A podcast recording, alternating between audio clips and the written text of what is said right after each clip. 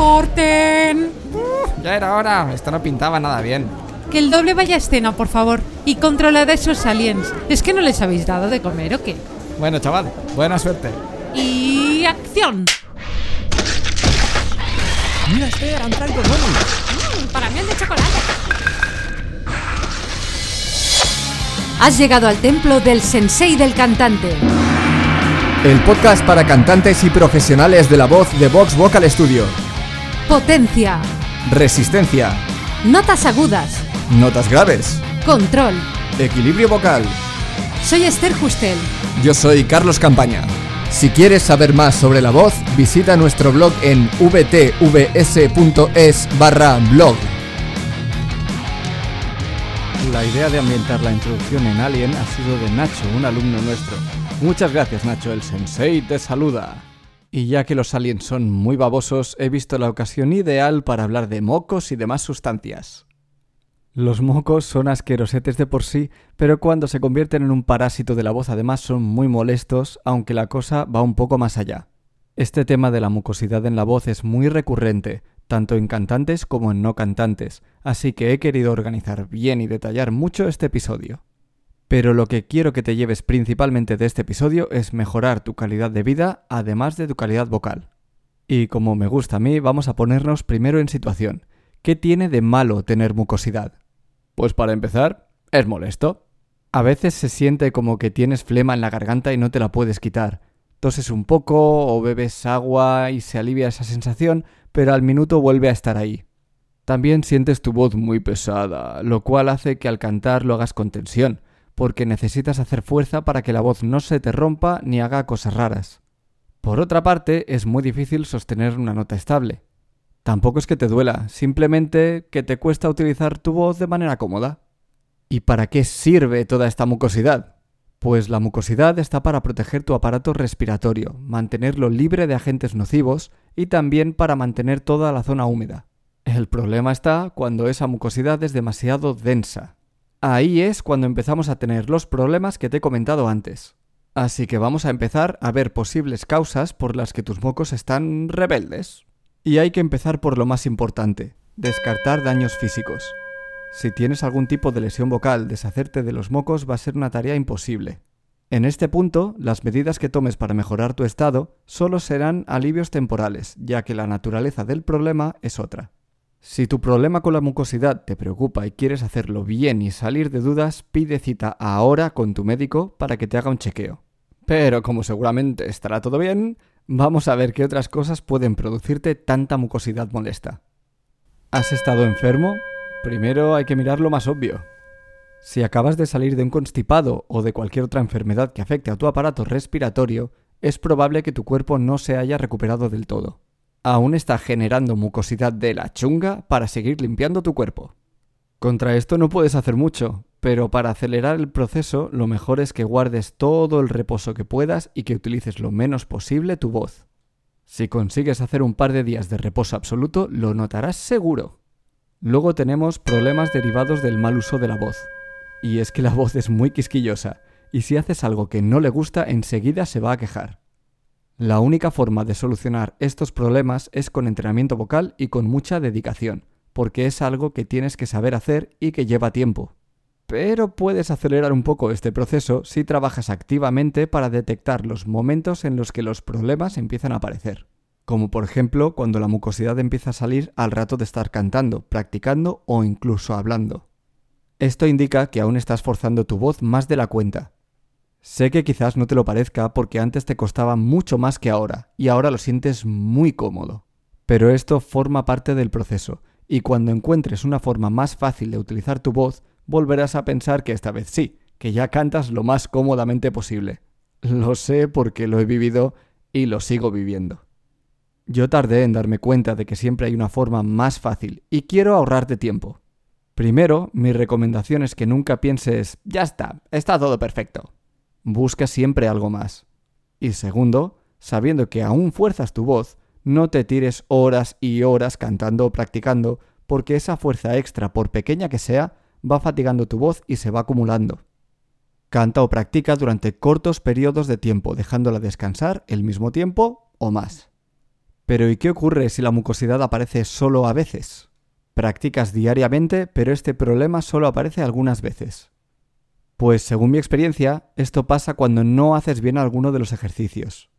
Esos ejercicios te hacen forzar más tu voz y de ahí que salga esa mucosidad protectora en tu voz. O también puede ser que te pase solo cuando cantas una canción en concreto o un trozo en concreto. Resumiendo, es más de lo mismo. Esa canción o ese trozo de canción pueden contener una melodía complicada, unas vocales o consonantes que te son difíciles, unas notas para las que aún no estás preparado, etcétera, etcétera, etcétera. Cualquier situación que te haga forzar tu voz te va a llevar al mismo resultado. Pero ¿sabes cuál es la parte buena de que los mocos te molesten? La parte buena es que si es un problema de mal uso de tu voz, son una alarma infalible que te alerta de cuándo estás haciendo algo mal. Si te encuentras perfectamente y solo aparece esa mucosidad al utilizar tu voz, para y reflexiona un momento sobre qué estás haciendo y cómo lo estás haciendo. Eso te puede dar pistas muy útiles sobre qué debes cambiar para mejorar. Luego tenemos los problemas ambientales. Porque puede ser que tengas una técnica muy buena y que por ese lado no tengas problemas, pero hay cosas a tu alrededor que hacen que acabes con mucosidad chunga igualmente. Por ejemplo, ¿sabes si tienes alguna alergia? Las alergias también son muy comunes y si eres cantante es peor porque lo notas más. La más común es la alergia al polen. Mucha gente la tiene y es difícil protegerse de algo así. Pero existen muchas otras alergias que son alimenticias, por ejemplo, y que sí puedes evitar de forma mucho más fácil. Si no sabes si tienes o no tienes, no está de más que lo sospeches y visites a un alergólogo para que te haga pruebas. Si al final resulta que tienes, existen tratamientos para aliviar los problemas que causa e incluso no volver a padecerlos. Y sí, ya sé que no fumas, pero ¿de verdad no fumas? Sabes que el tabaco es dañino para la voz, pero yo sé que la tentación de fumarte un cigarro es muy fuerte. El tabaco daña mucho a tu aparato respiratorio e incluso puede provocarte problemas de digestión que se convierten en problemas vocales, pero luego te cuento más de eso. Si has sido fumador y no puedes dejarlo, no puedo hacer nada más que pedirte que intentes dejarlo a toda costa. Pero aunque no seas ni hayas sido fumador, también puedes estar al alcance de los efectos del tabaco. ¿Te suena eso de ser fumador pasivo? A veces no nos damos ni cuenta, pero nos estamos comiendo el humo de otras personas. Estate al loro para evitar estos ambientes y ganarás otra batalla en la guerra contra la mucosidad. Por otra parte, los aires acondicionados son asesinos con predilección por las voces, sobre todo si te dan de lleno y durante horas, algo muy común en oficinas, cines o incluso en algunos transportes públicos tiene que ver un poco con los cambios drásticos de temperatura, pero también son un problema porque resecan el ambiente que da gusto. ¿Recuerdas que una de las finalidades de la mucosidad es mantener húmedo tu aparato respiratorio? Si el ambiente no para de secar esa mucosa, ésta se volverá muy densa y espesa, y tu cuerpo también fabricará más para compensar esa sequedad. Es asqueroso, pero real como la vida misma. ¿Qué más, qué más, qué más? Em, sí, no dormir no mola. No dormir bien o no dormir lo suficiente deteriora tu cuerpo muy rápido, y tu voz forma parte de tu cuerpo. Es importante que cuides tu descanso. Asegúrate de tener una cama cómoda, un entorno tranquilo y libre de ruidos, no comer ni beber mucho antes de acostarte. Todo lo que puedes hacer para descansar mejor te beneficiará y conseguirás un poco de paz con tus pequeños moquitos malévolos. Y ahora pasamos a los problemas digestivos que afectan a la voz aunque en un principio suene raro. Por un lado tenemos el reflujo. Lo hemos explicado algunas veces, pero lo explico de nuevo por encima. Básicamente el reflujo ocurre cuando los ácidos de tu estómago quieren ver mundo y salen del estómago, trepando por el esófago hasta llegar a tu garganta y de ahí a tus cuerdas vocales. Ese ácido es corrosivo, muy dañino para cualquier cosa que no sean las paredes de tu estómago. ¿Y cómo se intenta proteger tu voz frente a eso? ¡Premio! ¡Mocos por todas partes! El reflujo suele causar dolor en la zona del cuello o un poco por debajo. Si tienes sospechas de que puedes tener, hazle otra visita al médico porque hay tratamientos. Otro problema digestivo es que algunas comidas tienen muy mala leche. Hablando de mala leche, La leche suele producir mucha mucosidad. A mí me hace ese efecto y por eso prácticamente no como lácteos. Pero ¿quién se puede resistir a un poco de chocolate con leche? Aunque no solo la leche, también los azúcares, comidas picantes, sal en exceso, algunas frutas. Hay un montón de alimentos que te pueden causar este problema. Y por último, tenemos un problema que puede ser la raíz de todos, el estrés. Si tienes mucho estrés en tu vida, tu cuerpo se vuelve loco. Puede empezar a digerir mal los alimentos, lo que te causa reflujo, o provocar que tu cuerpo esté en tensión constante y no dejarte dormir, o que esa tensión esté en la zona de tus cuerdas vocales y te obligue a hacer fuerza para usar tu voz, lo cual la fatiga, o bajarte tanto las defensas que te haga enfermar. Y en general, ¿qué posibles soluciones tenemos? Aparte de las que ya te he comentado durante el episodio, podemos probar algunas cosas para aliviar esa molesta mucosidad, vivir un poco mejor y disfrutar más de nuestras voces.